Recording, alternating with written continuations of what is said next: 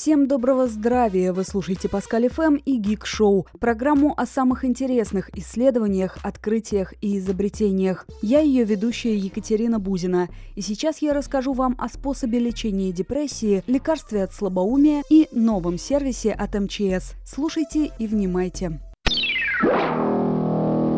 Вы знали, что музыка лечит депрессию у детей и подростков? Этот факт подтвердился в исследовании ученых Университета Белфаста. Эксперимент, который показал высокую эффективность музыкальной терапии, проводился с участием 250 детей с поведенческими и эмоциональными проблемами. Их разделили на две группы. Первую лечили стандартными средствами, а вторая, помимо приема лекарств, регулярно слушала музыку. По мнению специалистов, у участников второй группы улучшение наступило быстрее. Кроме всего прочего, в музыкальной группе у детей улучшились коммуникативные навыки, которые, со слов ученых, сохраняются на долгое время. У детей исчезли признаки депрессии и повысилась самооценка.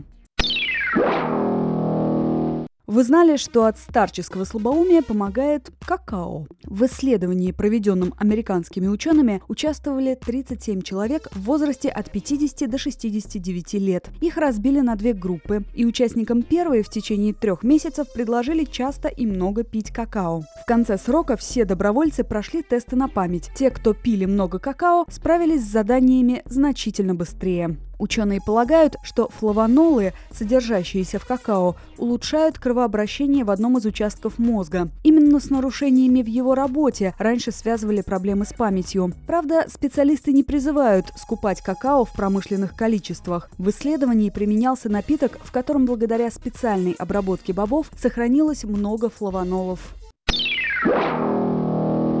Вы знали, что МЧС создал специальный интернет-сервис для поиска пропавших людей? Он уже начал работу на официальном сайте службы. Чтобы им воспользоваться, необходимо заполнить несложную форму регистрации и подтвердить операцию после получения письма на личный электронный адрес. Этот проект запустили после того, как в адрес МЧС пришло множество писем с просьбой помочь разыскать людей, с которыми была потеряна связь из-за катастроф или сложных жизненных ситуаций. Раньше, чтобы начать поиск, нужно было подать множество множество заявок. Теперь процедура занимает около пяти минут. Мир интереснее, чем кажется. С вами была Екатерина Бузина. Слушайте Паскаль ФМ.